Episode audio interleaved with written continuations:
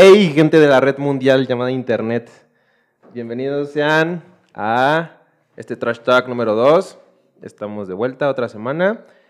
Y hoy me agrada decirles, informarles que tenemos un invitado especial, talentoso, y esto lo voy a decir con todos, pero esta vez también es muy cierto, porque multitalento, inventor de la mezclilla, eh, hijo heredero de la Cost, Mauro Garfias. ¿Qué hay, qué hay? ¿Cómo están? ¿Qué onda, viejito? ¿Cómo estás? Todo chido, todo chido. Gracias por la invitación, campeón.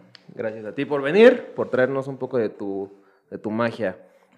Y an- an- antes que, que nada, vamos a, ah, vamos a setear las cosas. Ajá. No veas este pedo como una, como una entrevista ida y vuelta, porque mejor, ah, sí. hueva. Sino una conversación donde lo que quieras decir, dilo. No, que no nos apliquen un Joe Rogan, pero, pero lo que quieras decir es bienvenido. Es una conversación como que hasta donde te quieras sentir cómodo. Va. Y llevamos como que una guía de por dónde llevar las cosas y cuál Ya es el está. pedo, pero pues mira, si la quieres romper o si quieres ir y venir, Va. tampoco es como una regla, ¿va? Órale, pues ya está. Échale. Y antes que nada, yo, hay mucha banda que tal vez no te conoce, qué pendejos, ¿no es cierto?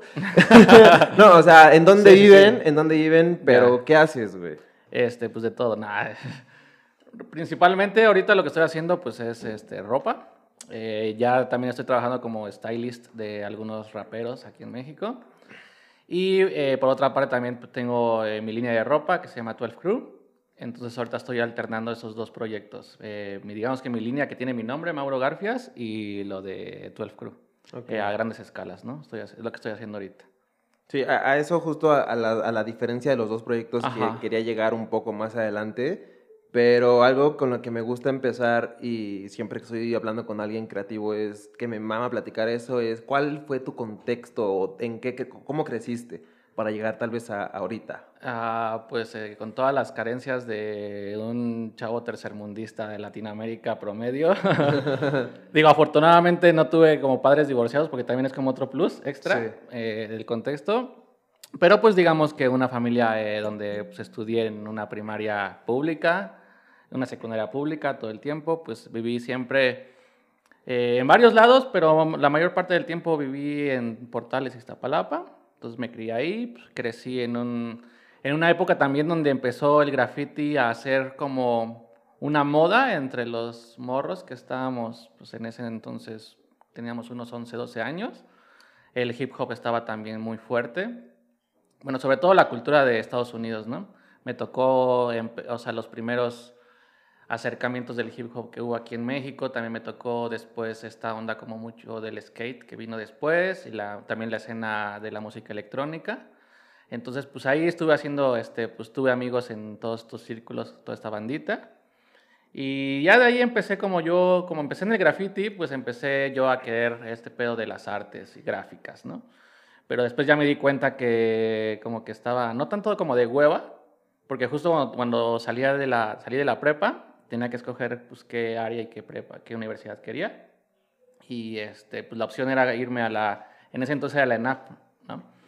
Pero como que no me latió ya también ese pex como de tan encerrarme en las artes gráficas, yo quería otras cosas y ya de ahí me empecé como a interesar en la moda. Ok. Y ya ese fue el contexto. ¿Y cuál fue, o sea, porque tú eres no, no, noventas, niño? niño Sí, noventas? bueno, tengo 34, o sea, nací en el 87. Ajá. Pero también lo chido es que tuve primos más grandes que yo y era un hermano mayor. Entonces todo me tocó, aunque yo estaba muy morro, como unos 5 o 6 años, pero me acuerdo mucho de este pedo de los tenis de básquetbol, me acuerdo de Space Jam, me acuerdo de, de toda esta onda de Estados Unidos que venía de Vanilla Ice, por ejemplo. Eh, entonces, como por eso, o sea, digamos que abarco un poquito antes de mi generación, Sí. Porque yo llego a la primaria ya, ya bien despierto, ¿no? O sea, yo llego Sí, a la sí, primaria sí. ya, no, pues que el graffiti esto, y, y mis amigos así de, ay, este, pues a mí solo me gustaba ver Dragon Ball, ¿no? Sí, justo. Entonces era un poco diferente. Que también tienes ahí tú una historia con el anime, pero Sí, si quieres sí, ahorita sí. la, la- la- la llegamos. Y creo que eso, eso que hablas a mí me, me parece siempre como... No, haces- no me hace sentir solo. Ajá. O sea, porque yo siempre cuando hablo con, con mucha gente es que yo no llegué a tal vez a mi generación Sí. con mi generación. O sea, porque yo desde morro, entre los juegos, entre ciertas cosillas, me criaron con la música. Y que, pues, hace poco hablaba con unos amigos que tal vez yo nunca escuché Cri ¿no? Ajá, sí. Porque yo me la yo me crecí escuchando los soundtracks de Tony Hawk, que incluso FIFA entonces los soundtracks de FIFA eran otro pedo porque ahí conocí a Gorilas. Y justo esa creo que fuimos esa generación que tal vez cuando nos tocó por nuestra parte tuvimos internet, pero antes tuvimos referencias lloviendo de todos lados, ¿no? Sí, sí, de hecho justo ese tiempo que dices es como del PlayStation 1, ¿no? Bueno, el, PlayStation el, 1, PlayStation 2. El soundtrack de Tony Hawk, por ejemplo. A mí ya me tocó ese en la secundaria, pero yo ya venía, yo en la primaria ya escuchaba, ya tenía cassettes, escuchaba el primero de Limp Bizkit, por ejemplo, igual el primero de Eminem con Dr. Dre, entonces ya tenía como igual ya más un poquito de nociones, pero justo, o sea, yo a mis amigos de la primaria era como bien aburrido porque yo me juntaba con más grandes porque no les gustaba pintar, no les gustaba ir salir a rayar, ese tipo de cosas que a mí me gustaban, ¿no? Sí. Es un poco complicado. ¿El graffiti fue de tus primeras expresiones o así como acercamientos a la creatividad? No, el, el, dibujo, Porque mi mamá, me, o sea, mi hermano y a mí nos enseñó a dibujar desde morros. De hecho, mi mamá nos, nos decoraba nuestro cuarto con dibujos de las tortugas ninja, de Mario Bros, de Street Fighter, que nos gustaba también mucho, de G.I. Joe. Entonces nos enseñó a dibujar desde chicos. Y ya eso fue lo primero. Entonces cuando el graffiti empezó a ponerse de moda, a mí me salía muy bien, porque como sabía dibujar, entonces eh, había mucha gente que empezaba, por ejemplo, a, hacer graffiti y, le salía el tag, pero ya cuando hacían que hacer un throw o hacer un 3D o algo así, no le salía porque no sabían dibujar. Y yo como sabía dibujar y sabía iluminar y todo eso, pues se me hacía mucho más fácil. Tienes como toda la concepción de cómo funcionaban los colores, los colores, las sí, formas, totalmente, todo. totalmente. Y creo que eso es igual una ventaja muy cabrona, porque a pesar de, como decías, tercermundista, pero te inculcaron el arte desde morrito, ¿no? Que sí. No, o sea, no, no, no a un nivel de tienes que ser el próximo Basquiat, pero sí el hecho de que, güey, ponte a dibujar, dibujamos, exprésate, haz esto. Y sobre todo que también mis papás me dejaban hacer graffiti ilegal. Y eso era algo como que pues, no estaba bien visto para las demás familias, ni los primos, ni nada de eso. Y pues nosotros, mi hermano y yo nos vestíamos, pues, nos pintábamos los pelos, nos poníamos parados, ¿no? Con gel, este, los pantalones tumbados. O sea, me acuerdo mucho de los primeros pantalones tumbados que llegaban aquí a México, por ejemplo, los, eh, los Boom Equipment, que tenían un cholo acá bordado.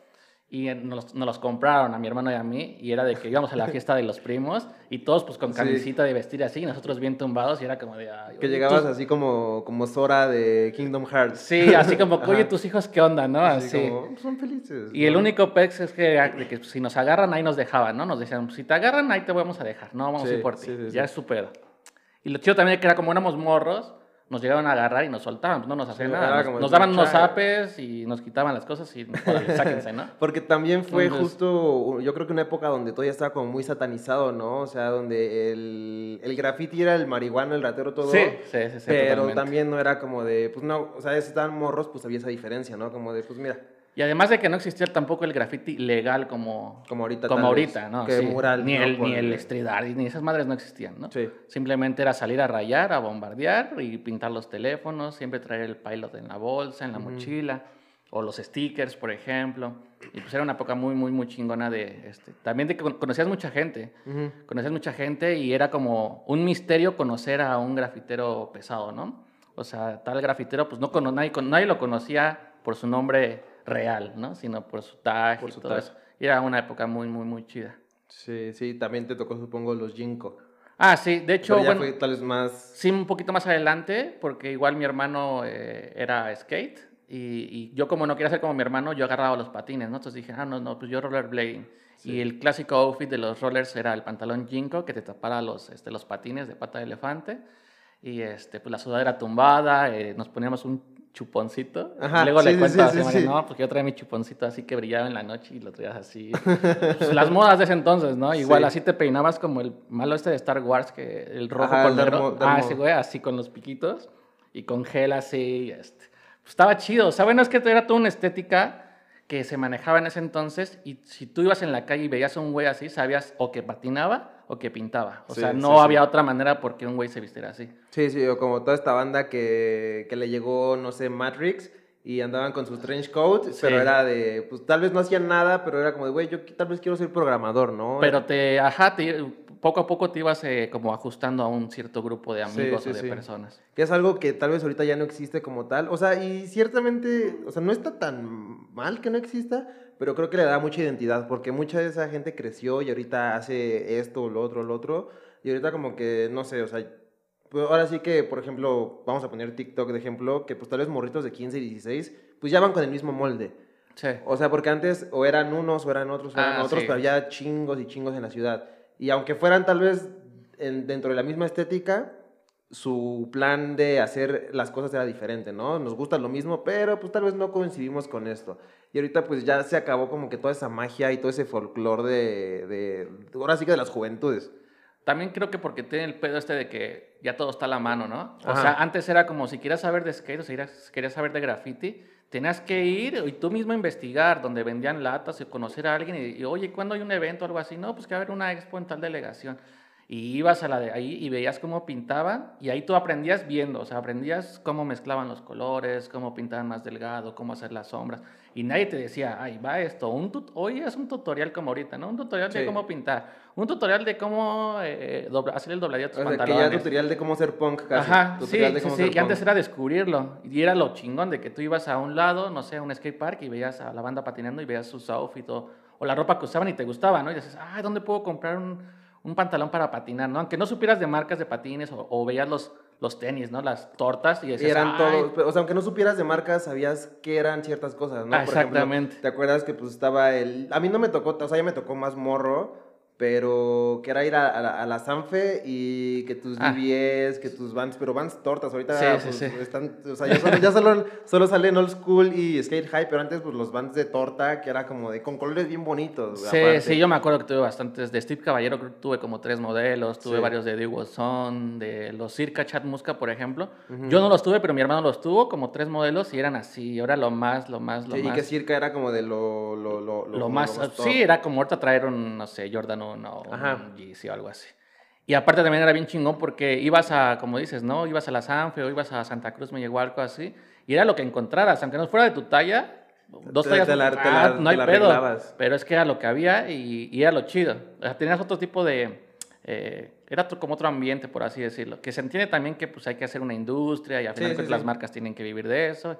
Y ahorita pues ya son modas y todo, ¿no? Ujú. Pero ahorita ya está muy fácil que cualquier morro, ay, pues yo quiero hacer este outfits emo, y no, y le pones Ajá, ahí Outfit demo TikTok o en YouTube. Ajá. Y que... y lo pones, ¿no? Y antes era de que pues tienes que ir a la glorieta de insurgentes a Ajá. ver a la banda y ya pues ahí veías que pex y te ibas empapando de como este tipo de Sí, sí, sí. culturas y todo eso. Pero pues también son tiempos y hay que adaptarse a los Sí, pues, sí, a lo pues que sí. está ahora, ¿no? Y obviamente no, no va a crecer igual, pero pues al final de cuentas el skate y toda esa cultura sigue alimentando las...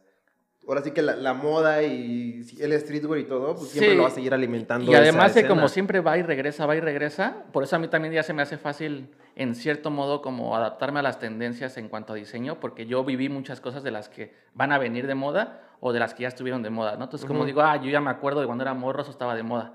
Entonces, es, cuando lo diseñas, es mucho más fácil ya tener una referencia en vivo que tú viviste, por así decirlo, Sí, no, a que buscarla en internet o en Instagram o todo eso, ¿no? Sí, así como no sé si apenas viste eh, que Dior y Travis Scott, bueno, el año pasado, que sacaron como Sí. el modelo de la marca del, del equipo de Dustin Dolin, de los Ajá, que les valía sí, verga, ¿no? Creo que ¿Cómo se llamaban? Los tenis estos, ¿no?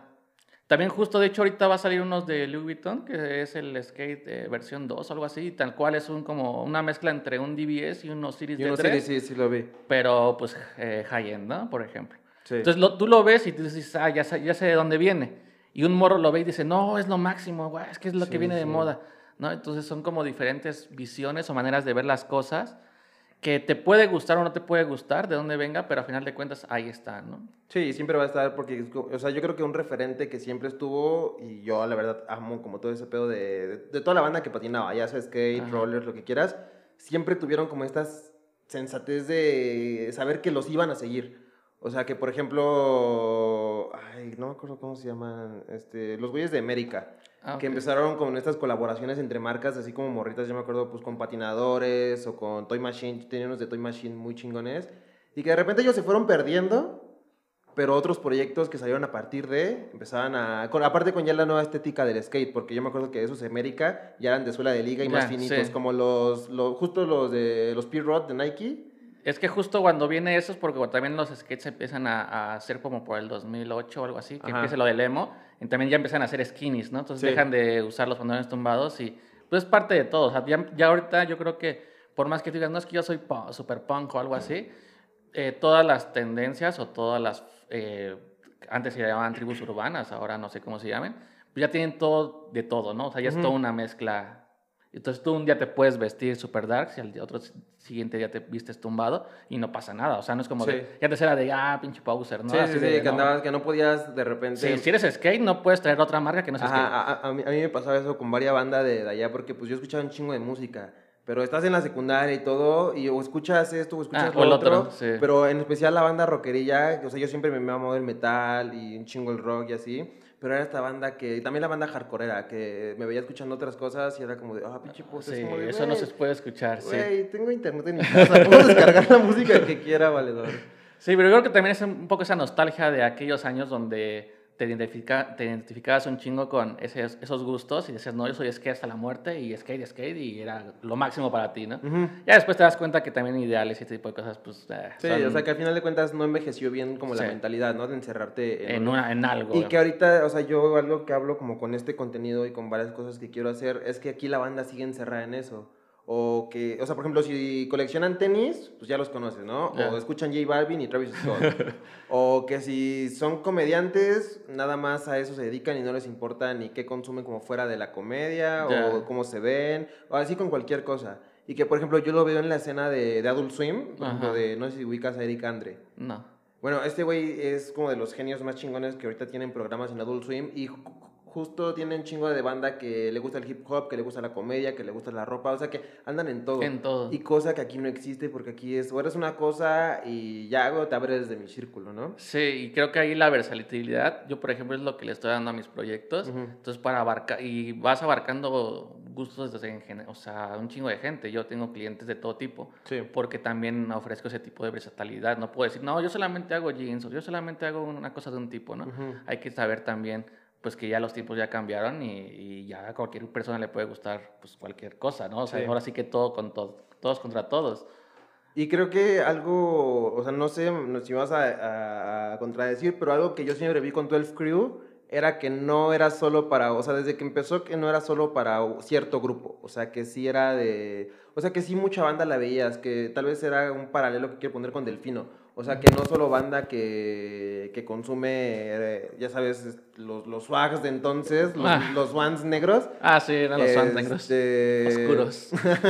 Vamos a tomarnos fotos al panteón, decía. Ajá. Es- o sea, que no solo era para ellos, ¿no? O sea, que por ejemplo había para un chingo de banda que decía, ok, pues yo vi esa. Yo me acuerdo muy cabrón, lo primero que ubiqué fue una chamarra negra que tenía como, no me acuerdo si un print o un bordado de un animal atrás, un tigre, Ah, de un tigre, o algo así. Eso fue como de lo primero que yo ubiqué. Dije, ok, esto se ve interesante. Y ya de ahí pues fue un salto muy cabrón que justo se Sí. dio en, en los, en los bikers, ¿no? Pero.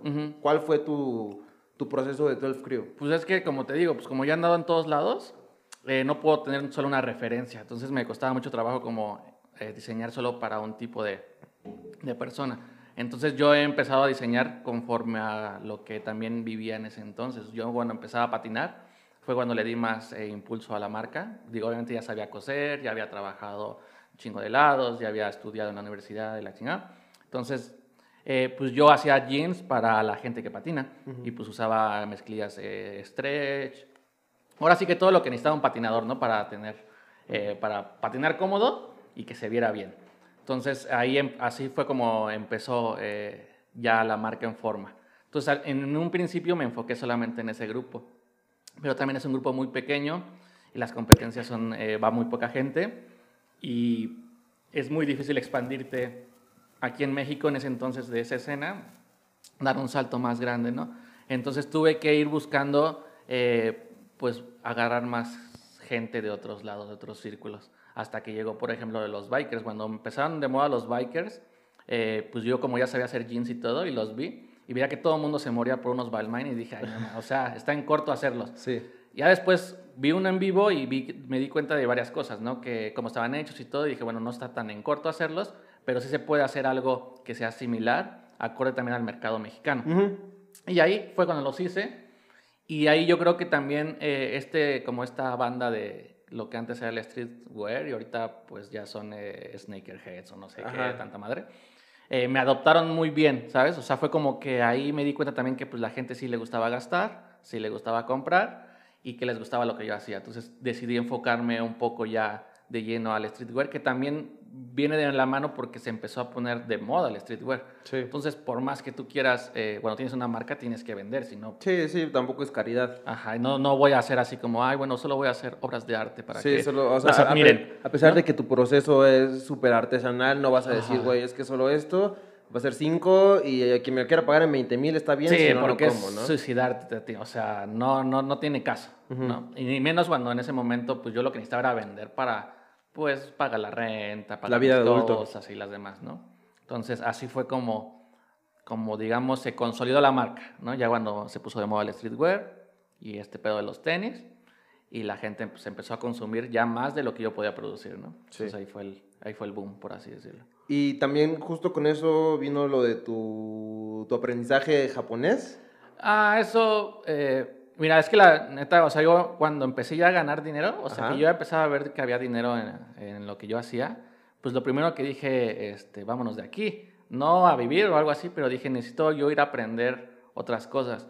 Y lo primero que hice me fui a China en vez de. Japón, porque yo según pues iba a aprender allá, pero las que no aprendí ni madres, o sea, Ajá. porque yo me equivoqué, o sea, fue un error de ignorancia de no haber eh, yo o tal vez leído un poco más de Sí, qué- ¿no? Como con la y también no sabía bien qué quería. Simplemente yo sabía que quería algo como asiático, pero no sabía a ciencia cierta bien qué quería y yo me fui a China y pues vi muchas cosas, eh, vi muchas marcas, vi eh, lo- mucho comercio, cómo se, cómo se vive allá y no me sirvió de, o sea, lo único que sí me sirvió fue en ver este pedo de que no era necesario tener una tienda porque mucha gente pues vende por esta madre como AliExpress, pero hay muchos. AliExpress allá y que no era necesario tener una tienda, por ejemplo, para vender, ¿no? Porque ellos pues, vendían en, en internet y que esos almacenes eran sus casas y todo. Entonces yo dije, Sí. ah, bueno, pues entonces se puede hacer así. Fue lo único que aprendí allá. Entonces ya regresé de China y pues seguí trabajando y dije, no, entonces lo que tengo que es, es irme para Japón porque yo vi, eh, allá en China, por ejemplo, hay muchos centros comerciales, pero hay uno que es moda coreana, otro que es moda japonesa, otra moda así, como que están muy divididos. Entonces, eh, pues yo vi lo japonés y vi jeans de mezclilla japonesa. Vi varias cositas que dije, no, entonces tengo que ir a Japón a, a aprender. Y ya entonces el próximo año, pasó ese año, regresé y luego junté dinero la siguiente Navidad y ya fue cuando me fui a Japón. Ya bueno, llegué a Japón ahí sí dije, ah, pues que... o sea, Qué diferencia. Aquí ¿no? era, ¿no? O sea, aquí era, ya empecé a topar a gente de allá, bueno, el que me enseñó las cosas de la mezclilla japonesa y, eh, y empecé a ver otro, otro pedo de, de construcción, tanto en diseño, en materiales, en calidad, en cómo lo manejan, en cómo lo venden, todo, muy- la estética también de allá. O sea, son cosas que aunque vayas a comer unas papitas al Seven, aprendes, o sea, algo te gusta, ¿no? Porque todo Sí, es muy sí, o sea, bonito. como que todo está muy... Muy en orden, Muy bien hecho. Muy limpio, Ajá, ajá, sí, las, las vocecitas, las maquinitas, las letritas, todo, todo está muy chido. Entonces de ahí fue cuando ya como que ya eh, explotó todo en la cabeza y dije, no, o sea, y sobre todo que veía cosas que eran muy caras, no sé, así como chamarras de más de 50 mil pesos y todo, y las veía y decía, es que sí están muy chidas, pero, no, es, como, eso. no es como tan, no es tan Ajá. complicado, o sea, yo ahorita llego y yo creo que yo puedo hacer algo así. Sí. O sea, ¿sabes? Ya luego cuando eh, empezaba a hacer cosas, ya me daba cuenta que no era tan sencillo, ¿no? Decía, ay, güey, o sea, sí necesitas experiencia, sí necesitas conocimientos, eh, se necesitan varias cosas para poder hacer prendas de ese nivel, ¿no? Sí. Pero ya no era algo tan imposible, ya no era algo tan lejano, ya no era como de, no, pues es que los super diseñadores, sí son super diseñadores y todo lo que quieras, pero... Pero también son humanos. Sí, ves las cosas y dices, ay, se puede. O sea, si él lo hizo, yo también lo puedo hacer. Sí, o sea, como, como igual todo este pedo de tal vez del juguete, ¿no? Que dices, ok, pues años de experiencia de esculpir, pero pues es eso, o sea, me faltan esos años a mí tal vez, ¿no? Y además ahorita pues ya lo hace una máquina en 3D, ¿no? Entonces, o sea, Sí. también ya acompañado con las tecnologías eh, se pueden lograr eh, cosas más eficientes o más perfectas, si lo quieres ver así, en menor tiempo. Ujú. Ya no necesitas tampoco como aventarte un pinche, este, no, pues llevo 15 años estudiando escultura. Escultura para que de repente Ajá. una, una impresora. Una impresora la 3D chamba, lo ¿no? hace, sí, exacto. Que bueno, por ejemplo, muchas de las figuras japonesas y todo eso, eh, de Bandai, todo eso sí, sí tienen a su grupo de escultores Sí. y hacen la escultura pues a mano, ¿no? Por Pero igual, ¿el, el primer modelo? Sí, ya o- es- sí, no, el primero. sí. Ya después la producción, pues ya es pura impresión 3D y los moldes. eso, Pero el primero sí hay una persona ahí que lo hace. Sí, todo, ¿no? perfeccionando y todo. Ajá, Simón. Entonces ya de ahí, ahora sí que digamos que eso fue lo que yo más aprendí allá, ¿no? Sí. Que había cosas muy chingonas, también el nivel estaba muy cabrón de diseño. Pero me- lo que me gustaba de ir era eso, de que cuando íbamos siempre veía las cosas y ya me quiero regresar a coser, ¿no? Porque ya traía bien fresco el cerebro y decía, no, ma- o sea, esto sí lo hago, esto sí lo puedo Sí, hacer. no era lo mismo que meterte a ver este, nada más referencias en internet, Sí, ¿no? no. Porque ya las tenías en vivo, incluso podías tocar. y- Sí. o sea, porque tal vez vemos algo en internet y es como de, ok, pues, o sea, se ve chido, ¿no? Se ve chido, exacto. Pero ya cuando lo, agarras y dices, ah, ya sé por qué esto está aquí, mira por qué le hicieron una pinza, mira por qué el cuello le cuelga, por qué las mangas van al codo. O sea, todo eso empiezas a entender y tú mismo con los conocimientos que ya tienes previos de, de diseño y todo eso, eh, te van mejorando tu, eh, pues no sé, un tipo de inteligencia cerebral debe de ser Sí. en la cual se empieza a abrir la, la, la, la creatividad y dices, ah, huevo, entonces ahora ya cuando estoy haciendo un pantalón, pues aquí le meto una pinza, aquí le meto un corte, aquí le meto una curva y vas mejorando tus siluetas, vas, te vas haciendo mejor. Y que pieza en pieza va, va siendo mejor que la anterior, Sí, ¿no? Porque sí, ya no estás exacto. trabajando como que solo con la misma referencia de siempre. Tal vez ya tienes por dónde más poder experimentarle. Sí, totalmente. Y que eso pasa en cualquier ámbito artístico. O sea, pues vas pintando, por ejemplo, si eres muy bueno en acrílicos, pero después te metes a aprender óleo, Ujú. ahora, ahora, bueno, regresas a hacer acrílicos, ya eres muy- mucho mejor porque ya tienes la experiencia de otro tipo de pinturas, de otro tipo de texturas. Entonces tu creatividad más va, Sí. va aumentando. En ese Porque pedo. también haces gráfico. Sí, sí, bueno, pues es que pues es parte de... Sí. También el pedo un poco es que a mí no me gusta como andar contratando. Ah, bueno, yo coso la playera y necesito un diseñador gráfico que me haga una tipografía. Ajá, ah, necesito y- un estampador que me haga esto. Ah, necesito alguien que me diseñe mis etiquetas. Porque pues si yo los puedo hacer y lo sé hacer. Sí, pues, tampoco es, es algo que tal vez le dedicas uno o dos días. Exacto, y- y- es parte y de, quedó. de lo mismo. Que yo entiendo que hay gente que tal vez no se le da, pero es que yo empecé al revés, yo no empecé cosiendo, sino yo empecé dibujando, Sí. empecé pintando, ilustrando, entonces pues una cosa te lleva a la otra. ¿no? proceso fue el, el- la cocida. Sí, sí, digamos que fue la, la- lo último, la cumbre de, de- de lo que en cuanto artístico eh, intenté y con lo que más me gustó quedarme. Porque pues igual hice pues que con yeso, madre, ¿no? Eh, mamadas así. que no, eh, pues estaba padre, pero no, no, no me llenaba como al 100, ¿sabes? Y Sí. en esto pues estaba chido porque pues hay business, conoces gente y al final de cuentas pues dibujas, ilustras, hay colores, hay texturas, hay formas, pues, todo, como que todo tiene. Como que todo se, al, al final todo se, Tiene se todo. amalgama y te, te, te completa, ¿no? Ah, sí, sí tiene de todo. Igual algo que estaba acordándome en la mañana es durante tu... igual creo que fue durante el boom de, de 12 Crew. Ajá. Andabas ahí, este... Que justo era lo mismo. Empezabas como fan y terminabas chambeando Ajá. con el pedo de Puma, ¿no?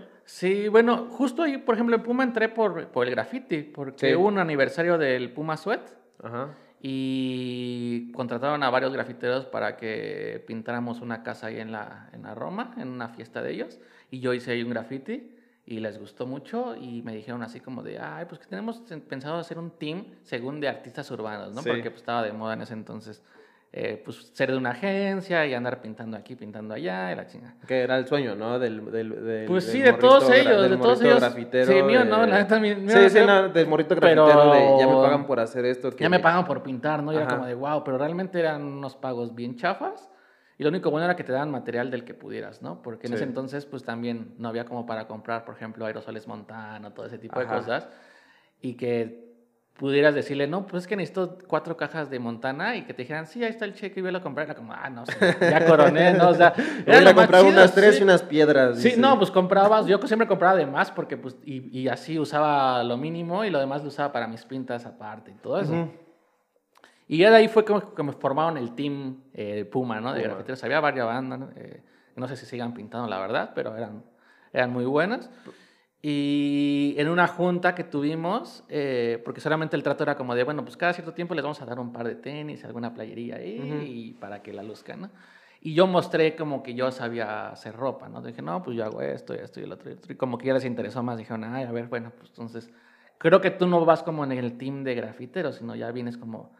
En ese Otro entonces pedo. apenas empezaban el pedo de los influencers, ¿no? No, no tal in- influencers como Sí, TikTok, pero ese como, pedo, como, como todo este... pero como hay que hacernos un team como de gente de artistas interesante, nuevos a ajá, la, a la marca. que hagan cositas, que vayan ahí, este, pues que siempre traigan la marca, que traigan Puma y así, y pues que la banda los siga. Porque pues mercadotecnia, ¿no? Y que Al tú ya eres experto en, en Pumas, ¿no? Porque fue todo, ya fue como después del boom de Trinomic. Sí, pues tuve también que empaparme de eso porque no podía yo como ser un ignorante de algo Sí. que está De representando. hecho, ¿no? mira, yo me puse estos, de los, los Sí, yo- desempolvé eso los tuve, sí, eso los, por, eso los tuve yo, eso por los el tuve día yo. especial. Por el día especial me los puse. Y fue también fue un tiempo chido porque pues conocí mucha gente, pues como se, también cómo se maneja una marca en ese, ya de ese grado, ¿no? Una multinacional, cómo manejan el pedo de los lanzamientos. Y pues estuvo chido esa época, la verdad. Sí. Y yo fui creciendo junto con Puma porque pues también en, en ese momento sí como que apoyaban algunas cositas que yo iba haciendo, ¿no? Ujú.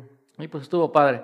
Y ahí, por ejemplo, también eh, pues se dio lo de, lo de Asesino con Puma, que yo los Que presenté. es reciente, ¿no? Es reciente. Pues tiene desde el 2017. Ah, ah. Lo que pasa que él entró también como influencer con, así, pues era como de mi, de mi team, por así De- ajá, sí, decirlo. Pero obviamente, pues llega cuando se hizo campeón mundial, pues ya él tiene contratos y todo Sí, eso. o sea, ya dio el saltote de... Sí, sí, sí. Y que ahí pues ya nos, divi- nos dividían así. O sea, nosotros éramos como los, la imagen, por así decirlo, y los que tienen sueldo, ¿no? Que ya Ok. eran eh, deportistas y ese pedo. Sí, sí, sí. Y estuvo chido, estuvo chido. Ahorita ya, por ejemplo, ya no estoy con Puma. eh, ya, ya esos tipos ya pasaron. Pero pues estuvo bueno porque también todos mis, eh, mis fotos que yo hacía de mis jeans y todo los lucía con Puma. Ajá. Y había mucha gente como que ya ubicaba así de, ah, es que los jeans de todo el crew eh, combinan chido con los Puma, ¿no? Sí, sí, sí. de- y hecho, eso, y que- eso le que ayudaba también a la marca en, los, en cuanto a números, ¿no? De que era que todo, todo era, era o Sued o Trinomic o, o Sí, todo sí, eso, ¿no? sí, sobre todo fue- Trinomic y Sweat. Ya después fue- que vinieron pues, los, los nuevos modelos Y, ahorita, ¿no? y que, o sea, bueno, Pues es Mira. que sí, sí, que es, es eh, no sé, ahorita se maneja rara. Vamos a dejarlo que se maneja rara la marca ahorita. sí, sí, porque, o sea, yo me acuerdo del el- salto de, de Trinomic a los que ahorita salen como de Transformers y eso. Sí, que es al como de, RSX. "Mm, mira. Sí, sí, el Trinomic era lo bueno. Sí, lo, que está que- descontinuado totalmente. Sí, ya el, no- ya no el- lo van a el- el hacer. último, creo que el último chido que fue fue el que tenía como esta inspiración como de, de un Valenciaga, creo. Sí, sí. De hecho, es que de hecho justo el, el diseñador de los Valenciaga colaboró para hacer el El- Thunder, el Thunder. Thunder Fue el primer chunky que sacó de Puma y de ahí ya vienen los demás. Sí, porque eso fue, yo me acuerdo, de lo último. Y ya de ahí, o sea, que yo creí que me había perdido y me había perdido de mucho, pero cuando hice Nah. un recapítulo dije, ah, No, mira. no, de hecho, no, ahorita si ves así siluetas que tengan como top, pues sigue siendo la clásica, la, la top. Los Sí, demás nuevos sí. no tienen Y como que mucha- venían de una, o sea, de unos años verguísima, que era, creo que Sneaker Freaker, que Sí, de, de. Kid, de, de todos estos Trinomi que todo el mundo Pero, quería. pues quién sabe pero también, pues ya mira, quién sabes. sabe por dónde se fue eso. de- Ajá, por- sí. Creo que todos los runners, fue en general todos los runners, ¿no? Sí, y además también yo, por ejemplo, me he dado cuenta que, bueno, ahora conociendo mucha gente, que muchos diseñadores que diseñan para Puma, diseñan para Adidas, diseñan para Nike. O sea, a final de cuentas uno cree que es una guerra de tenis, pero, Sí, pero pues todos están, compas, traba- todos son están amigos coludidos. en y el- todos han, trabajan para todos. Entonces es como de, ah, bueno. Sí, así como apenas me di cuenta que hay unos, unos Adidas que literalmente son el Reebok Pump, Ah, pues sí, puede pero con, o sea, pues al final son la casa, ¿no? ser. Sí, sí, pues todos Entonces, están sí, hechos sí. igual. Y también tuviste un paso que fue, yo creo que, bueno, donde mucha gente igual como que volteó a, a- a ver más a Mauro, ya no, ponle ya no 12 Crew, sino Mauro, que fue cuando, yo creo, no sé si esté bien, cuando empezaste a, porque eres fan del freestyle y de todo este Ujú. pedo, cuando empezaste a, a vestir a esa banda, ¿no? Sí, sí, porque pues son gente que sigue muy, o sea, pues cada uno de estos güeyes sí tienen un chingo de banda que los sigue y no solamente en México, ¿no? Sino Latinoamérica mundial. y en España. Digamos ya, o sea, Asesino es un caso aparte porque él sí ya es mundial Ajá. y, o sea, inclusive en números vende más que, por ejemplo, que Dana Paula en México. O sea, que es algo que, es uno, que uno puede pensar, ay, pues el freestyle, ¿qué? ¿No? O, eso, o los de Bellas Artes que andan ahí rapeando, esos, ¿qué? ¿No? Sí. Pero realmente hay muchos números, hay mucha gente que sigue el movimiento, hay mucha banda que está invirtiéndole ahí. Y pues ahí yo empecé a diseñarles a, pues, a varios de ahí, a Lobo Estepario, a Joiker. Y pues empezó a ver como un cambio en su imagen, ¿no? Por así decirlo. Ahorita, por ejemplo, ya con Lobo Estepario ya no trabajo, porque ahorita él está con, eh, con, con Pepsi y con DC. Entonces ya también ellos fueron creciendo y fueron agarrando también patrocinios eh, pues importantes. Ahorita, por ejemplo, solamente estoy como trabajando de lleno con Joiker, que soy el que le estoy manejando su imagen. Y sí, ha- o sea, ha sido un beneficio mutuo entre que yo le hago sus outfits y todo el mundo lo ve y todo el mundo lo elogia y todo el mundo le dice, oye, tu imagen así, pues está chingona. No, pues ¿quién lo hizo? Y obviamente pues me etiqueta a mí y ya vienen a buscarme a mí. Entonces, tanto él ha lucido, mar- o sea, él ha lucido prendas de 12 Crew como de mi propia autoría y ambas eh, causan mucha, este, pues, mucho hype en la banda, ¿no? O sea, sí lo, lo buscan mucho, quieren comprarlo. Y esa parte, parte de lo que a mí me gusta mucho. O sea, me, yo a mí me gusta mucho que me diga, güey, tengo una fecha la, el siguiente mes y haz lo que quieras. Ok. Porque ya para mí es como a huevo. Entonces yo le. eh, ya tengo yo manejo carta todo. en blanco para hacer lo que se Sí, me a que me diga, ay, pues es que quiero algo así, este. Mucha gente me dice, no, pues algo así como que de los colores de la América, o no sé, ¿no? La- o sea, neta sí pasa. Ajá. Es como de que ni siquiera me dan ganas. Pero cuando me dice algo así, no, pues haz lo que quieras, ya sabes, nada más es la fecha y hay que tenerlo tres días antes, pues es cuando me luzco, ¿no? Y empiezo Sí. a hacer ese tipo de piezas que es la que ahorita es el boom, o sea, de que todo el mundo quiere que le haga un jeans eh, único, o un polo único, una pieza sí, reciclada, todo este pedo que empecé a meter también últimamente, ¿no?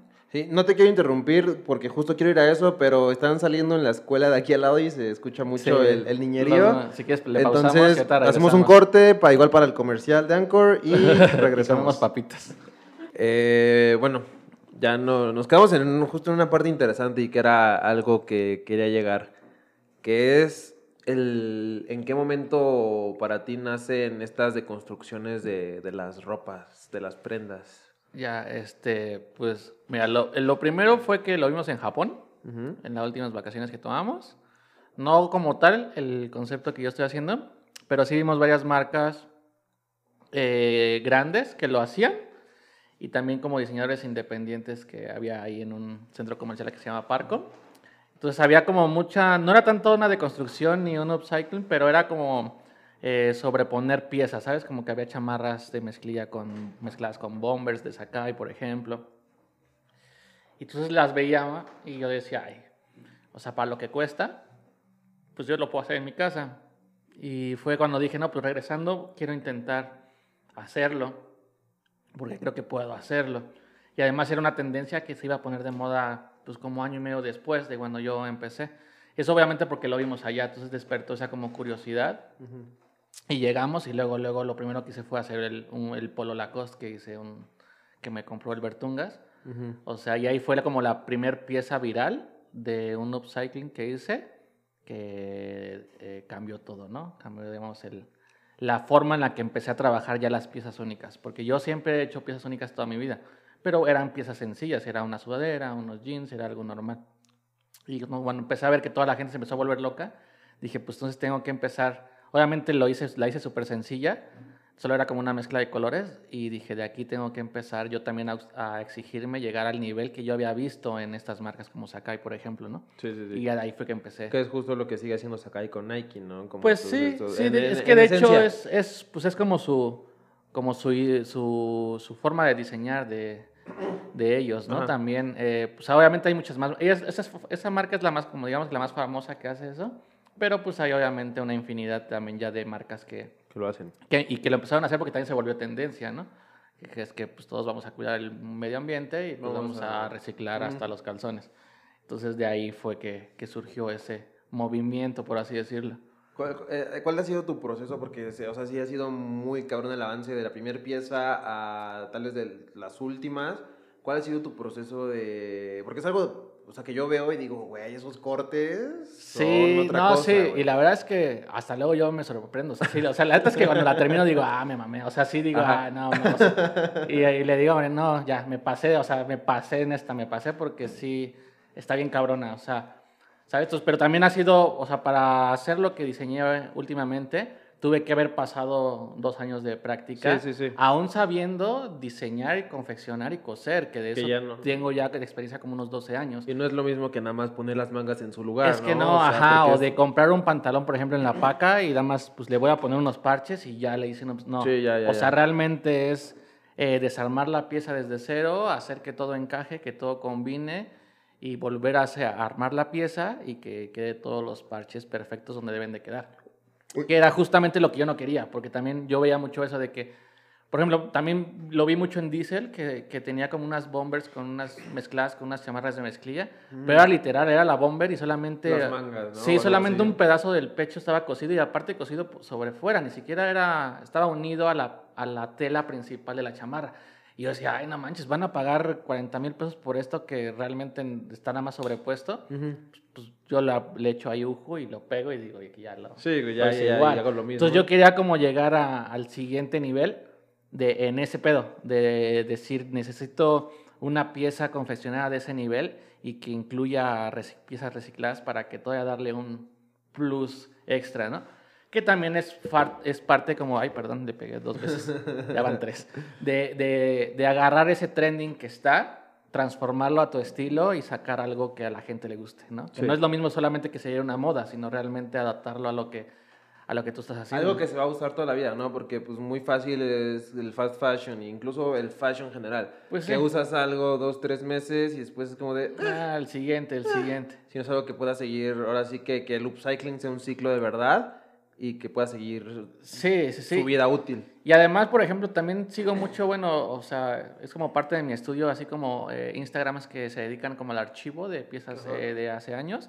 Y veo así como colecciones de Dolce Gabbana, por ejemplo, del 2005, y tiene mucho este pedo de, de lo que ahora hace, hace Sakai, por ejemplo, ¿no? Entonces hay mucha gente que dice, no, es que no, me pasa a mí que luego me comentan, ¿no? Así de, ay, tu pantalón muy Sakai, no sé qué. Y cuando lo veo, así es como de, ay, yo puedo decirle, güey, es que esto más bien lo vi de, de Dolce Gabbana del 2005, pero la banda está más topas acá, ¿sabes? Sí, sí, sí. Cuando tú estás en la primaria yo ya vi esa sí, referencia. antes sí me gustaba como pelear y eso, pero ahorita ya es como de, ay, sí, güey, o sea, pues a ver, cóselo tú, ¿no? A ver si es cierto, a ver si es cierto, pues dale. Sí, güey, a ver, cóseme este, cóseme este dobladillo que si quieran, ¿no? Derechito y no van a poder, sí, claro. Pero es este pedo, ¿no? ¿Sabes? De que también te das cuenta que no ya no se ven como tan inhumanos, por así decirlo, estos grandes diseñadores, si lo quiero ver así. O sea, no es, no es, como para sonar mamón, pero es como de, ah, o sea, sí se hacen cosas muy chidas y están muy cabrones, pero se puede hacer. Sí, entonces, esa, entonces ese, ese, pedo era como mi, mi, como mi idea, ¿sabes? De yo me voy a medir con, o sea, yo me quiero medir con esos diseñadores en cuanto a construcción de una pieza. Sí. Y empecé yo a ver los resultados. O sea, cada vez le empecé a subir más el nivel. O sea, empecé eh, haciendo parches rectos, luego empecé a hacer parches curvos y luego que la curva le cambie el color y luego que la curva le cambie el color y que combine con el estampado y, o sea, todo ese tipo de cosas. Entonces, cada vez eh, le voy subiendo el nivel, le voy subiendo el nivel, le voy subiendo, hasta que llegué a hacer, por ejemplo, las últimas Varsity Jackets, que fueron ya, eh, yo creo que de las piezas más, más cabronas que he hecho y también de las que mejores, sí, de las, y las que mejores resultados me han, me han tenido en cuanto a quién las compró, eh, la gente que llegó a mi Instagram y la gente que ahora me pide ropa, todo ese pedo, ¿no? Pero ha sido pues un proceso, como te digo, de dos años, que fue prácticamente toda la pandemia. Sí. De yo de encerrarme y de estar cosiendo, estar cosiendo, estar cosiendo. Y además de que cada vez que hago una pieza, eh, ya veo otra, otra forma de hacer para la siguiente, ¿sabes? O sea, hago un pantalón y digo, ah, bueno, ya vi cómo estas curvas sí me salieron, entonces ahora estas curvas las implemento en una chamarra. Y ya cuando hago la chamarra digo, ah, bueno, ahora lo puedo meter en una playera. Y así, así voy también yo mismo exigiéndome y creciendo mis habilidades de, de costura. Justo, y hay algo, por ejemplo, uno de, de, mis piezas como más, más verga y que yo vi con un chingo de cosas. O sea, aparte ahorita vamos a llegar a la, a la, a la última, que fue como tal vez la ah, cúspide. A la perla, sí. Ajá. Pero uno que hiciste de puro ceviso. Ah, o sea, de cómo llevaste algo bien verga a todavía 70 veces más verga porque en 70 pantalones ahí. Y justo, de hecho, bueno, hay ves que es que hay un Nevisu que se hizo muy famoso, que es el Multipocket, que trae muchas bolsas. Y veía también como que la banda lo empezaba a buscar, ¿no? Y yo decía, ay, bueno, pues sabes que a final de cuentas, pues es un pantalón con muchas bolsas, pero no tiene otro, no tiene un algo diferente. Entonces yo dije, bueno, pues voy a hacer yo mi propia versión pero ya con el pedo que yo traía de los, del, del, patchwork y todo eso, entonces dije, bueno, pues mezclo todo ese conocimiento y me hago un Ebisu con muchos, eh, no con tantas bolsas para que no sea igual, sí. pero digamos que en concepto podría decir que es el mismo, pero lo hice a mi estilo, con todo lo que ya había aprendido. Sí, sí, sí. Entonces, y, y ese fue el resultado que de hecho fue el primero que hice y pues también todo el mundo, ah, yo quiero uno, yo quiero uno, oye, es que yo tengo un Eviso también ahí, hazme el mío, hazme el mío, y ya, pues de ahí empecé también a hacer más. También ¿Y son piezas ah, así caras, caras, caras? ¿O ¿Cuál es tu estándar así? Pues hay de todo, hay de todo. No, no van a ser 1200 baros un pantalón, ¿no? Sí, no, no. Aparte siempre les digo, güey, o sea, si tú compras un Eviso en tienda, pues vale 5500 el más barato. Entonces eh, échale, pues, cuentas. échale cuentas, ¿no? Igual con los polos la cosa, o sea, hay güeyes que me dicen, güey, es que hazme un polo y así como este, ¿no? Y le digo, sí, pero en ese polo usé cinco polos, güey, o sea, son cinco tonos. Échale cuánto cuesta cada polo la costa, más mi trabajo, güey. Sí, güey. Ah, bueno, gracias. Bueno, gracias. ¿Te puedo llevar las que compré de la paca que son de ¿No? Honduras? Y mucha gente me dice, no, es que yo tengo unas a la costa ahí, tal les pueden servir. Y yo, ah, perfecto, mándame fotos. Y me mandan una café, una rosa fosforescente y una mariana. Y yo digo, güey, eso ni siquiera combina. ¿Cómo? O sea, pues te puedo hacer algo con eso y, y si quieres. No, es que me gusta esta de los azulitos. Ajá.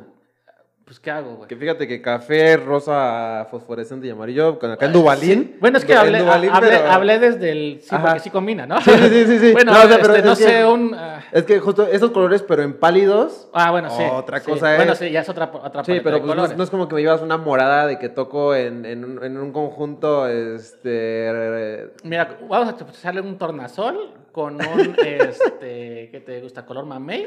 Y un morado, Y un un morado. morado, y que el un morado es color de la así, verga. así. Ajá. Y te juro que así me mandan fotos y aparte ya los polos todos así. Ya este, diferentes tallas, encogidos, Sí. percudidos. Y es como de, o sea, pues, mira, bro, de poder se puede, pero yo no voy a hacer tampoco eso porque... No, no al tomar foto, y, Sí, y ni no. me etiquetes. Y fíjate, fíjate que al principio, pues, obviamente agarraba todas estas chambas porque también yo, me, yo necesitaba experimentar. Y yo no iba a comprar Sí, eh, no, no 100 ibas mil polos y a empezar a hacer arte, a gastar porque, por Porque, arte. ajá, porque me voy a hacer viral, ¿no? En una de esas me hago viral, di. No, la Sí, neta sí, es que no. O sea, Era la segura. Entonces empecé a, a- a tomar las chambas que más me interesaban. Me decían, oye, tengo esto, ¿cómo ves? ¿Sale algo? Y yo decía, "Mm, yo creo que sí, échamelas. Y ya, ya empezaba yo a practicar, o sea, practicaba, pero cobraba, trabajaba y, y iba Tenías creciendo. el, tenías el material, a final de Sí. cuentas, de, de- de- de ellos, ¿no? Ya luego llegó un momento, obviamente, en que tenía, no sé, 15 polos ahí en la casa y pues ya mezclaba de aquí y de acá y coyoteaba los colores y salía, y todos, con, todos los clientes contentos, ¿no? Sí. Y ahorita, por ejemplo, pues ya no, ya no tengo, ya no acepto comisiones más que me interese el proyecto. Ujú. Porque también ya no quiero quemar como las ideas que traen ahorita. Sí, o sea, que sean solo como, exclusivas para eh, lo que yo haga, que a final de cuentas ahora sí estás vendiendo tu arte. Sí, o sea, es que sí, ahorita ya es exclusivo por el hecho de que sí es exclusivo. O sea, ya no es el pedo de que, este, ay, te encargo una y me la haces porque te la encargué. No. O sea, Sí. yo decido si te diseño algo. Ajá. Que también es el pedo que ya yo quería, pues como para dando caché al nombre, ¿no? Sí. Para que también no sea como que todo el mundo los tiene. O sea, ya, ya el pedo como debería ser, la, la ambición con la que tal vez todas las personas que tienen una marca sueñan, ¿no? De Tienen que, trabajar y Ajá. quieren trabajar. Sí, Sí. de que no me voy a poner mamón ahorita, pero si le chambeo un chingo, voy a llegar a un punto donde yo pueda escoger sí.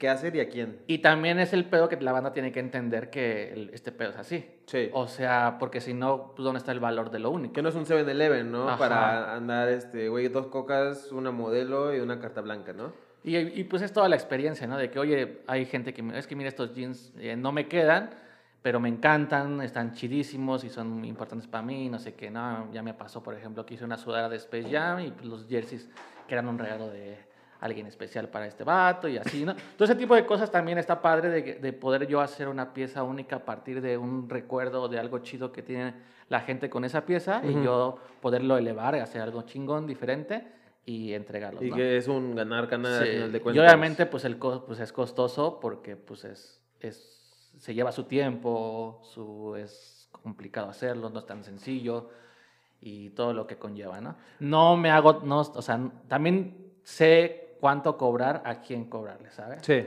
O sea, obviamente pues si digo, ay, mira, güey, gastas 100 mil varos en tus tenis, Que no te pueda cobrar Que- 50 sí. varos por esto. o sea, yo te voy a cobrar tanto, ya si no me quieres pagar, pues no te doy trabajo, no hay pedo. Sí, sigue con tu pantalón de Porque también, 21. es que también está ese pedo, ¿no? De que cuando eh, eres mexicano es de, ay, no vale tanto. Pues, ¿Por qué chingados no va a valer tanto mi trabajo? Que algo que está hecho en China, por ejemplo, aunque sea Supreme o lo que tú quieras, pero, güey, lo hizo un está hecho chino. en China. En serie, güey. O Lo sea, hizo un niño de los que estaban aquí en la primaria, van sí. en su primera noche. Que justo es un poquito lo que hablamos, que la, la gente aquí se encierra en una cosa. Es como que gasto 15 euros en mis tenis, pero me voy por mi pantalón de Forever 21. pues sí. Sí, ¿no? Porque vale verga el pantalón, me vale verga el Nada fit. más quiero que me vean Quiero- los tenis. Los tenis es lo que la gente conoce, ¿no? Exacto. Entonces, y ese pedo no solo pasa, bueno, eh, pues yo creo que es algo de la- muy de Latinoamérica, ¿no? Porque yo, o sea, lo veíamos allá en Japón y era de que pues eran, luego marcas ni tan conocidas, pero carísimas. Pero porque era una pieza muy chingona y todo. Y no es como de, ah, bueno, todos vamos a este, no, porque eso no hay que comprarle, Sí. mejor compramos Como el Supremo, igual, Vape, que todas sea. estas creo que son como de artistas independientes, estas que eran bombers, como de, ¿qué- ¿cómo se llama el silk en español? La seda, Ah, sí. que eran como, o sea, referentes de anime o de cosillas así, arte referente, pero que eran 20 mil, 30 mil varos, y aunque fuera de un güey que vende al lado fruta, ¿no? Sí, sí, las souvenir jackets. Bueno, que son, ajá. Eh, pero es que es el, es el pedo también que ir en, como en, en- no sé si entrenando a la banda, Ajá. Pero yo al menos sí ahorita ya estoy en ese pedo en el que también ya me estoy cotizando un poquito, porque también, eh, y también sé con quién, o sea, no es que sea mamón ni nada, o sea, obviamente... Sí, pues, es- eh, pero yo, yo, o sea, sé muy bien cuando he visto banda que así como que al principio, ay, sí, esa marca qué, ¿no? Y ahora sí, oye, bro, ya quiero que me hagas un pantalón. Ah, no, pues ahora chinga tu madre, ¿no? O sea, no, pues es que la neta Sí, es sí, como justo de, así, güey, justo pues, justo así. O sea, es que es bien fácil como cuando estás empezando que nadie te apoye y ahorita sí ya se quieran subir, ¿no? A, ah, no, sí, yo desde el principio te he Sí, comprado. no, yo, güey". yo me acuerdo cuando estabas chavito, yo te ¿Cuándo, cargaba, cu- ¿cuándo me vas a dar ficha, no? ¿Cuándo me vas a dar ficha para diseñarme algo? Ah, pues no Ajá. creo que te dé ficha, la neta, bro. ¿Sabes? O sea, también ya...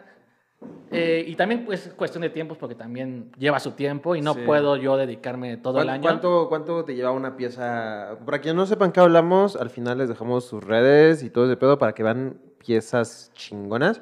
Pero esas, todo, todo, todo ese proceso, ¿cuánto te lleva una pieza? Es que la neta me tardo más en pensar qué voy a Ujú. hacer, ¿sabes? Porque ya cuando me pongo a coser, pues hay veces que en el mismo día digo, hoy no me, o sea, hoy la acabo y lo acabo. O máximo dos días, porque también eh, ya el tercer día como que ya... Ya se extendió demasiado el La idea trabajo. ya es como de, ay, ya me cansó, ya lo quiero Sí, terminar. güey, ya.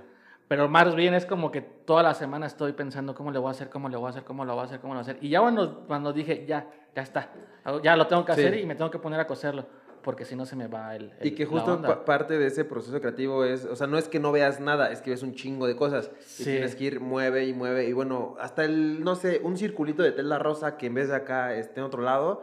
O sea, no es que uno trabaje en blanco, sino que es moverle todas las ideas que se vienen, ¿no? Sí, Porque o sea, es un- todo lo que ya has visto y es... Y luego yo voy en la calle y veo, no sé, algo, un pantalón o algo así, y digo, ah, mira cómo trae la bolsa. Entonces yo ya tengo en mi archivo de, cere- de mi cerebro, digo, ah, ahora yo voy a meter una bolsa inclinada, ¿no? Porque yo ya vi una y la mezclo a mi estilo y lo voy haciendo. Sí. Pero me tardo más en ese pedo de mental, de estar así. Por eso también ya no me gusta aceptar comisiones, porque luego el güey dice, oye, es que lo quiero, porque mañana es mi cumpleaños, ¿me la puedes hacer hoy? Y es como de, "Ay, güey, o sea, necesito tiempo para pensar qué te voy a hacer. Te doy para tu cumpleaños, güey. Sí, si o sea, sí, sí, sí, o sea, ahora que salgas de la secu te lo, lo- sí, cuando te gradúes te lo, te lo entrego, güey. Y sí, o sea, hay veces que me he tardado muchísimo tiempo porque entre una cosa y otra cosa también, este, pues es este proceso de cómo lo voy a hacer. No puedo yo sentarme y decir, bueno, esta semana voy a hacer esta pieza y luego el, mañana voy a hacer la otra y no voy a hacer la otra porque Sí, o no sea, me- un, un- trabajo creativo no puede tener un No me sale, calendario. sí, no puede no. tener un calendario porque Pues, así como un como- día es para pensar. Como en un mes me puedo aventar cuatro piezas, como los otros dos meses no hago ni madres. O sea, y literal, esas de, ay, qué huevo, o sea, no voy a hacer nada, nada, nada. Pero pues así, así es, ni pedo. Así funciona la mente creativa. Sí, así, o sea, yo por más que quisiera, o, o podría hacerlo, pero va a ser muy parecido al anterior, o va a ser, o lo voy a hacer por hacer. No, Sí. ay, bueno, aquí le meto unos cortes, vámonos, vámonos. Y si quiero ahorita como que estoy cuidando como cada pieza nueva que hago, eh, eh, pegue, ¿no? O sea, que sea un palazo y que diga, ay, güey. Porque también ya sé que ya hay mucha gente que me está viendo, eh, literalmente, o sea, porque ven mis historias así y digo, ay, qué pena, este güey está viendo que nada más estoy acostado. Estoy haciéndome güey, ¿no? Sí. Y no, y es como que, pues no sé, bueno, se imaginan, o no sé, pues luego se da imaginar a la gente así como que uno todo el tiempo está ahí, ay, no. Ajá, que uno todo el día está como... En el como- estudio, y Sí, diseño, sí. todo el tiempo y dicen, "Ay, ni madre, o sea, Ah. pues estamos ahí acostados y vamos a ver. También somos humanos. Sí, o sea, la verdad es que sí, así pasa. Pero pues es parte también del- de la chamba, ¿no? Y para irnos un poquito a la joya de la corona, hace poco también te, te hiciste un, un niño alligator, ¿no? Pues eh, ahí está- estamos en proceso de, de escamación ahí, de ser un eh, reptiliano híbrido lagartijo. Le agar- Ca- Cambiamos las garras del puma, por así decirlo, por, por los Guau. dientes del cocodrilo. Guau. Por los dientes del cocodrilo. sí, sí, sí. Pero es, han sido cosas que serán espontáneas. ¿En Yo la qué? verdad es que nunca he buscado Pat sponsor. No, no. O sea, a mí, algo- si algo me choca o me caga a mí, es como tú, por ejemplo, que tienes un medio de llegarte y mandar, oye, güey, este, ¿cuándo me entrevistas, no? Oye, güey, ¿podrías publicar algo mío? No. Eso hicimos. No, no. O sea, bueno, pero tú me, tú me- tú me invitaste, güey. O sea, tú me dijiste, güey, ¿cuándo le caes? Pues sí, vamos. O sea, no hay pedo. Sí, sí, sí, sí, Que sí, es diferente, ¿no? Joking, ajá. O que estarle mandando mi press kit a todas las marcas de, la ah, yo hago todo esto, ¿quién me apoya? Nah, a mí me apoya pues mi trabajo que yo he hecho y Sí, no es gano como me apoyo que, yo que mismo. compres tu medio. Sí, no, porque a mí me choca eso.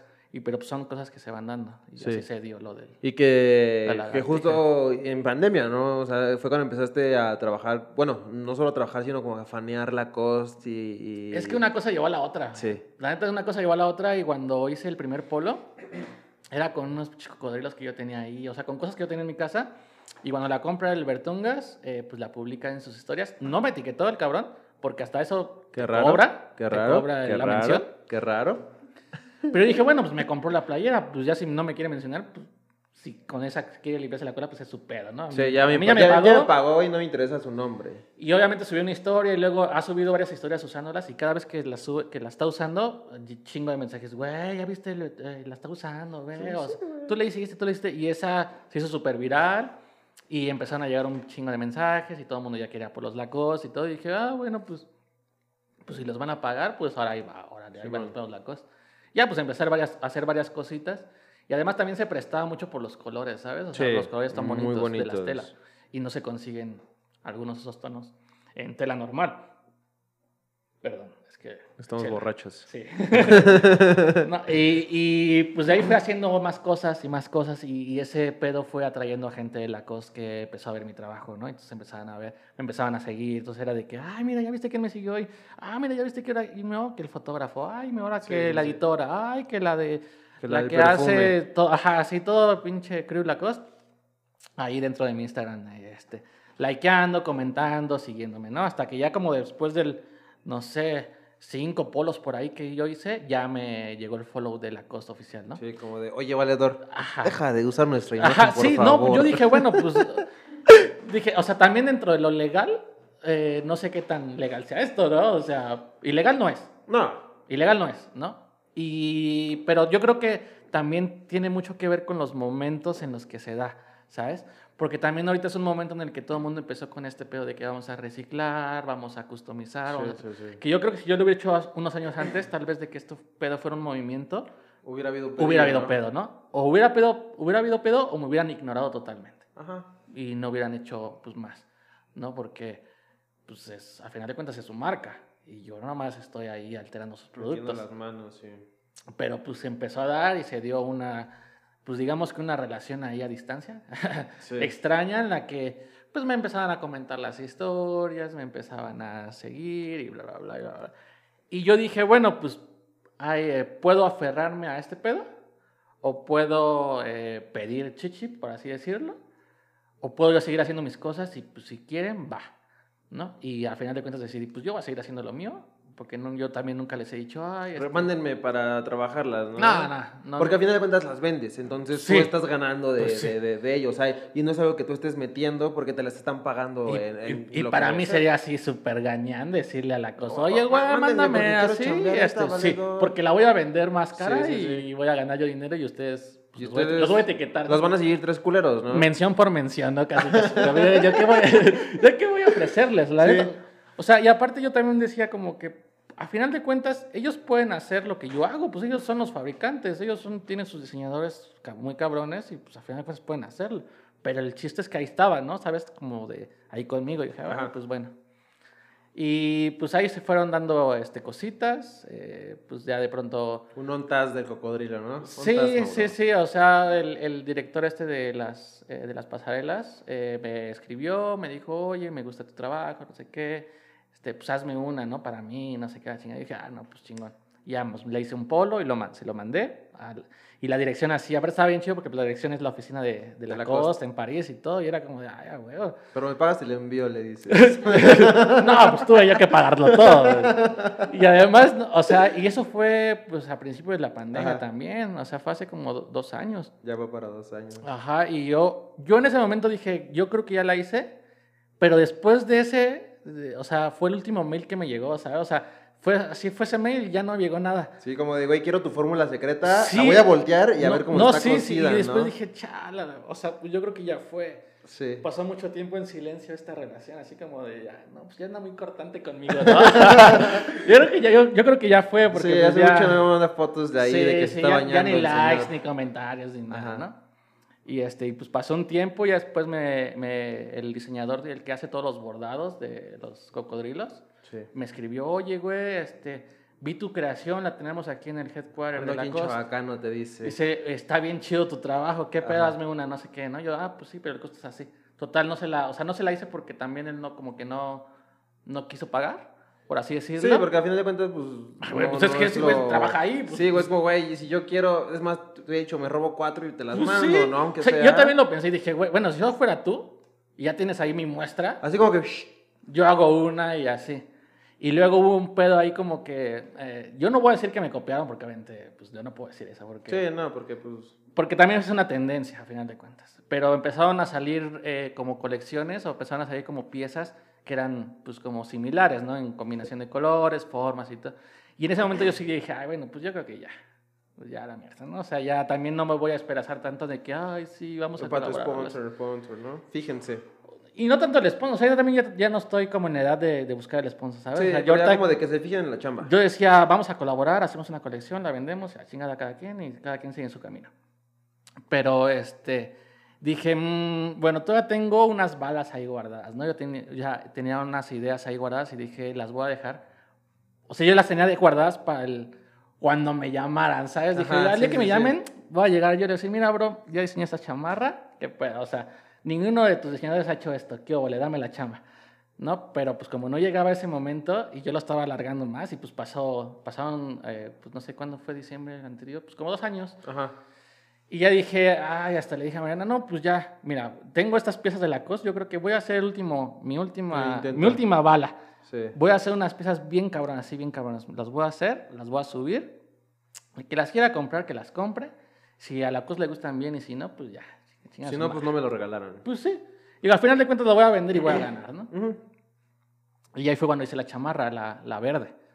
Hice la chamarra, la verde, y pues ya regresó el amor, ¿no? O sea, me volvió a comentar y me Sí, escribieron y ya todos somos amigos, perdonar, ¿cierto? Sí, sí, sí. No, pero fue, un- fue una, una pieza muy, también muy viral, muy viral, que yo la hice en diciembre y fue así súper gustada. Y, y yo tenía aquí como una lista de espera de clientes aquí en México como pues, muy amplia, todo el mundo la quería, oye, ¿cuánto, cuánto, cuánto? Y yo también todavía no podía ponerle en precio porque aparte era una pieza muy cara, de que yo había gastado eh, piezas muy caras de la cost en hacer esa chamarra. Y dije, no, me voy a esperar porque, no sé, esta chamarra me gusta mucho. O sea, dije, al final, o, o igual me la quedo. En un número del 1 al 100, ¿cuál fue tu número? ¿Del costo? Ajá, sin decir, mira, del 1 al 100. No, pues más alto en dólares. Ajá. O sea, más de 100 en dólares. No, no, no, pero no de. Ya, ya, o sea, ya con mil. O sea, Sí, hablo de. sí, sí, sí. Y yo dije, bueno, yo no, no, o sea, si alguien me los da, se la vendo. Si nadie me los da, Me la quedo. pues me la quedo. Y dije, aparte es una piezota y está bien chida. Sí. Pero también mucha gente de la costa empezó a interesarse en la pieza.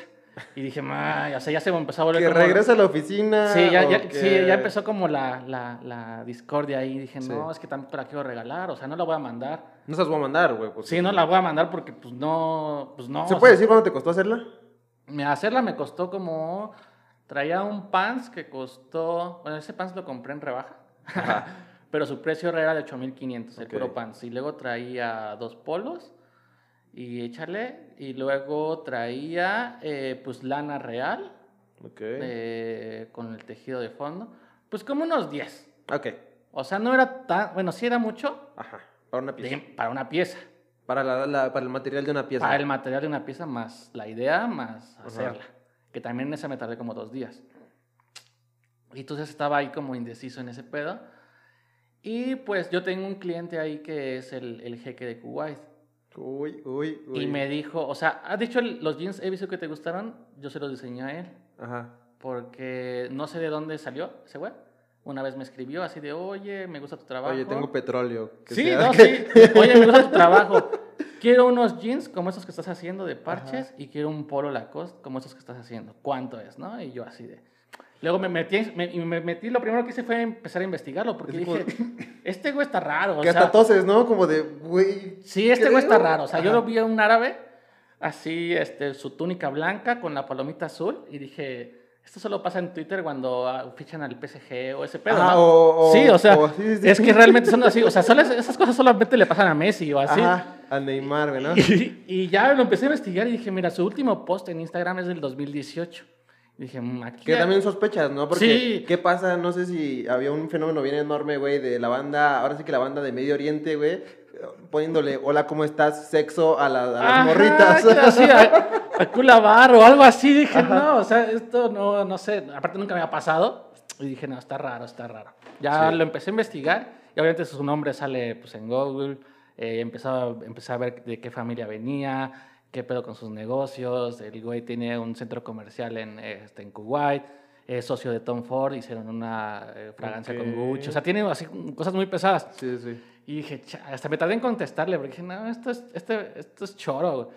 Y ya le escribo, ¿no? Y le digo, no, pues sí, eh, pues cobro. mm", le dije, mira, por las dos piezas extrita, ¿no? te voy a cobrar mil dólares, ¿no? Dije, pues chicle y pega. Ya, mira, si no pega y es broma, pues no hay pedo. Ah, sí, pásame tu PayPal. Y ya se lo pasan, ¿no? Y me deposita. Y dije, a la ma- O sea, ya cuando me depositó, dije, no, pues ya es real. Ya, ya. ahorita lo Le hubiera, hecho, le hubiera dicho dos mil. Sí, o sea, Sí. es, es ese momento en el que dices, güey, es que no sé si están usando esta imagen para chingarme o, O, para, si es tantear cuánto cobro, ¿sabes? O sea, me Ajá. imagino un chingo de cosas, porque Sí, sí. pues Y que ¿no? el, el precio que tal vez si hubiera estado seguro a la primera, pues, güey, te vas a dos y medio. Sí, y, y yo creo que sin pedo lo pagaba. Y lo- te tose, güey. Te dice, "Ah, espérame, en este tosido me salió tu, tu, tu pago, güey. Y ya le empiezo a preguntar, oye, pero ¿cómo la quieres? O, o así, así. Me dice, no, pues a mí, o no, no, o sea, no te limites, haz lo que tengas que hacer. Cuando, cuando sea de material, yo te lo deposito. Y tú dije, ah, pues, a ver si es cierto. O sea, todavía fue extra de material, ¿no? O sea. Y ya, la, o sea, pues le hice el pantalón, le hice el polo, se los mandé. Y bueno, el, el güey ni siquiera me dijo, gracias, ya me llegaron, nada. Yo dije, bueno, pues ya me pagó. Pues mira. Yo ya ¿qué- entregué. ¿Qué costumbres hay? Pues va. Y justo en Navidad me escribe, ¿qué tal? ¿Cómo estás? No sé qué. Ahora, ¿qué nuevo estás diseñando? Enséñame, ¿no? Muéstrame, ¿qué nuevas cosas tienes? Sí, esa, banda con feria que no le dices que no, porque güey, no sabes lo que yo quiero. Y entonces dije, y tengo la chama, o sea, así que Uh. ten- tengo la pieza, bro, para ti, sí, ¿no? sí, sí, sí. Y aparte apenas había terminado también una, igual una chamarra café, igual de la cosa que hice. Ujú. Y que no era, tan, no era tan potente como la verde, pero dije, tengo estas dos. Le dije, mira, bro, tengo esta. ¿Cómo ves? No, me encanta, esta es, es arte, me dijo, eres arte, es- lo quiero. ¿Cuánto es? Dame un precio, dame un precio, me la llevo. Y dije, no, ya está, ya, pues le di la cifra, ¿no? La cifra grande. Sí, sí, anótamela. Ah, va, ¿qué más tienes? Y dije, ah, Sí. bueno, pues estamos de rebaja, pues ahí te va. Apártamela, dice. Y le, le mandé las fotos de la café, de la otra Varsity que también hice. La quiero también. Apúntame las dos. Me dijo, ah, pues ya la hicimos, ya coronamos. Y sí, ya, o sea, se, se las vendí y las dos se las, se las llevó él, Güey. ¿no? Y, y después de que ya se las vendo, yo dije, bueno, pues ya mira, la cost ya me comentó otra vez, ya somos amigos, ya las vendí las piezas, yo ya Sí. cobré chido. Ya me voy a ir a Qatar el otro año. Sí, no, pues ya nos vamos de vacaciones, nos vamos de vacaciones, vámonos de vacaciones, chingada, y ya todos felices. Y, y, y hasta ahí, o sea, realmente no pensaba yo otra cosa. Yo dije, bueno, pues ya, este, pues se cumplió el objetivo que yo tenía de que era de que, bueno, la las, ya vio qué pedo, que no solamente sé hacer politos, eh, se vendieron muy bien, las tiene un cliente que sé que, pues, no sé si las usa la verdad, o, no sé para qué las O use, las, las tiene ahí en, o las en tiene enmarcadas, sí, o Las sea, tiene en su- o- porque aparte el vato así ve sus fotos y todo el tiempo está con sus túnicas blancas, o sea, ni siquiera Sí, se ve que como güey, no puedes usar algo más porque te matan. Pues seguramente su religión o no sé. Sí, sí, sí, sí, sí. Y, y después eh, me llega un mensaje de Lacoste. Me dice, oye, ¿cómo ves? Iniciando el año. Este, pues tenemos un proyecto para ti, ¿no? Y dije, ay, no. Pues yo luego, luego ya pensé, o sea, uno Sí. porque siempre piensa en grande y dice, ya, ya. Pero pues era como de, oye, queremos publicar tu trabajo en nuestro Instagram. Eh, necesitamos, mira, estas dos piezas nos gustaron, las, justamente las dos chamarras. Nos gustaron esas dos piezas, ¿qué te parece? Este, mándame fotos de tu proceso creativo, cómo las, si tienes historias de cómo las cosiste y todo eso, para poder armar algo especial para ti. Y dije, ah, bueno, pues órale, va. Y ya me dieron el mail, ahora sí, del chido, chido, chido, que maneja todo lo de Lacoste, De José Lacoste. del Pedro Lacoste, del señor Lacoste, lo Ajá. dejaremos. Y, y ya, pues, le mandé todo, le mandé todo este pedo, las fotos, y a final de cuentas escogieron la verde. Entre la café y la verde escogieron la verde. Y ya me hicieron como un post falso de cómo se iba a ver en Instagram. Me dijeron, mira, lo vamos a publicar así, vamos a etiquetar tu nombre, no te preocupes, eh, vamos a dedicarte unas tres historias a tu trabajo y, y, ve- y vamos viendo, ¿no? O sea, me pusieron, eh, nos interesa mucho tener una relación contigo, creativa y vamos viendo este, pues, en qué proyectos puedes encajar con la marca, ¿no? Sí. Iniciando el año. Y entonces dije, ay, bueno, ahora sí, o sea, valió la pena tanto pinches dos años, eh, estar intentando nuevas cosas. Y justo en, la- el último intento que yo dije, ya, si no es este con la COS, no pasa nada. Ujú. Eh, se logró ya como una relación, por así decirlo, eh, con Lacoste. Luego vino este pedo de que me publicaron ya en, la- en el feed de Lacoste, Ajá. subieron mi trabajo y pues ya fue la bomba ahí también. O sea, mis seguidores en Instagram empezaron a subir bien cabrón, eh, un chingo de gente chida empezó a seguirme. Todo el mundo ya quiere una chamarra igual, pero pues ya, ya no Pero, iba a ser pues, otra ya. igual. y así. Y luego ya después vino, oye, otro, otro mail, tenemos una nueva misión para ti, ¿no? Y, o sea, no la voy a contar tampoco, pero ya hay otra nueva misión ahí en, en, en marcha, ¿no? Ahí la estaremos viendo. Y, y ya pagada y todo, o sea, ya me pusieron, oye, ¿cuánto, ¿cuál es tu presupuesto? ¿Cómo es la forma en la que trabajas? Pero antes de esto, nosotros pedimos, tal, o sea, también me pidieron varias cosas, ¿no? De- Ujú. En cuanto a la forma de cómo ellos también trabajan. Y pues a ver, o sea, Ahí se va a armar. pues, o sea, yo creo que este año eh, hay cosillas y a ver qué más sale, ¿no? O sea, también no estoy... Ya no soy tan ilusionado en el pedo de que no, si lo voy a lograr a fuego o, Ajá. o a huevo quiero mi... Sí, porque también ya estás haciendo tu nombre. Pues sí, pero estaría bien chido que mi primera colaboración... eh, eh, Oficial. oficial, eh, así, pues sea con la COS, está muy, muy chido, porque también es algo que en México ah, no sé, es No- diferente. No se ha abierto esa puerta. La única relación es Exactamente. Belinda siendo prima de Yaquemus y ya. Y ya. Y es diferente, o sea, y es un pedo diferente. Sí. Porque yo creo que si, ay, bueno, pues voy a hacer un. Obviamente, hacer un Jordan está chido, hacer algo con Nike está chido, algo con Adidas está chido, pero también es lo de siempre. Le pones tu color. Sí. Le pones tu color, güey. Y es como de, ah, bueno, me inspiré en, en la comida mexicana y pues es así como que trae ahí un, es un- como un Cof, sopecito. cof, Día de Muertos. O sea, o ese día de muertos ya, güey, ya, Sí, déjenme ya, ya, descansar. Hay Los- más cosas, güey. hay Los más mismos cosas, pinches güey. huesitos, güey. Tenemos no sé cuántas eh, efemérides en todo el año y Sí, siempre güey, no es Día de uno Muertos. acá con el copete de Benito Juárez o algo Pues, así, no güey. sé, o, o- lucha libre, ¿no? También Ajá. ya. hasta Mira, apenas y apenas va. Apenas fue y estuvo decente. Y, y ese tipo de cosas, entonces dije, ah, o sea, sí me, sí me emociona ese pedo de decir, bueno, pues es algo diferente. Y que también vas a hacer algo diferente, ¿no? O sea, tú como, o sea, no como, no solo un proyecto algo diferente, sino que la imagen de Mauro, güey, es Sí. de, güey, primer persona. Ya, sí, primera persona en, el- en, en, en la historia de Lacoste, de hacer algo con Lacoste. Y, o sea, digo, a final de cuentas ahorita pues ya está mi nombre ahí, ¿no? O Sí. sea, ya está, ya hice se haga, algo. Se haga lo que se haga, ahí va a estar. O, o sea, igual no, no se logra nada, pero yo ya hice ahí mi parte de historia de, de la moda mexicana, si lo quieres ver así. Simón. con mi, ahí está mi, mi nombre y mi post. Pero pues hay que ver también qué, qué otras cosas vienen, ¿no? Pues, si vienen otras oportunidades, pues también estaría, estaría chido andar haciendo ahí, a ver qué sale. Pues qué chido. Pero qué eso fue el- chido. Y con esta exclusiva, güey, mira, qué buena exclusiva. Qué buena exclusiva acabamos de tener. Hay que, Nos hay vamos, que, hay que nos ojalá, sigan, hay que, hay que nos sigan. Ah, no. Te voy a pasar mi número para que me ayudes a catar también. No, sí, pero mejor que, que me encarguen cosas Ajá. y paguen bien. Ah. Sí, mejor. No, porque Sí, uno sí. no come de, de pensiones en un... De, de- No, ¿Cómo no. se dice? Uno no come de quedarse en un hotel. Sí, no, de intercambio de likes, esas Ajá. madres que... No, sí, güey. pero pues ahí va. Pues, güey, qué chido que nos pudiste acompañar, güey. Qué chido que te diste la vuelta por acá. Que, pues, nos estamos viendo pronto. Gracias por ser nuestro segundo padrino. Ya. Y, pues, por las exclusivas. Faltó el pastel nada más, pero pues... Mira, ahorita, ahorita vamos. pero- Qué chido que estuviste por acá, güey. Algo que, bueno, a tus redes que le quieras dar a la banda de tus, tus proyectos. Pues así. ahí el Instagram de 12 Crew, pues es 12 CRW, así tal cual. Y el mío es Mauro-Garfias. Y pues ya ahí en esos dos, nada más. No tengo OnlyFans, nada. ya, ya, ya. eh, El Ya jeque, el jeque dos, te sacó de, de chambear Sí, de OnlyFans. sí. Ya, afortunadamente, ah, el señor Lacoste, nada. Me adoptó, me arropó y ya me dio nada. No, sí.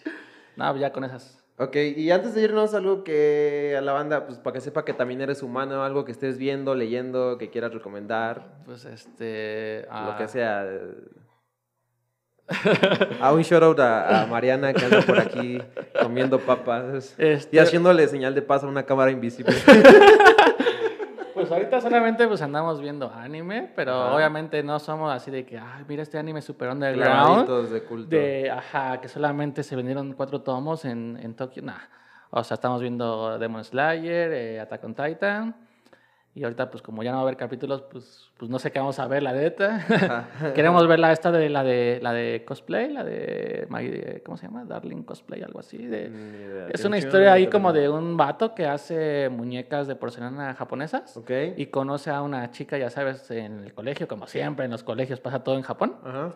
Y la morra es como aficionada al cosplay y le, y le dice ahí como que... Y como el morro sabe coser, justamente, eh, pues ahí como que empiezan a Que hacer... seguro esos- va a terminar creepy. Más que romántico. Pues sí, es que sí, de hecho es como creepy. novela ahí, como novela romántica, este... Terror.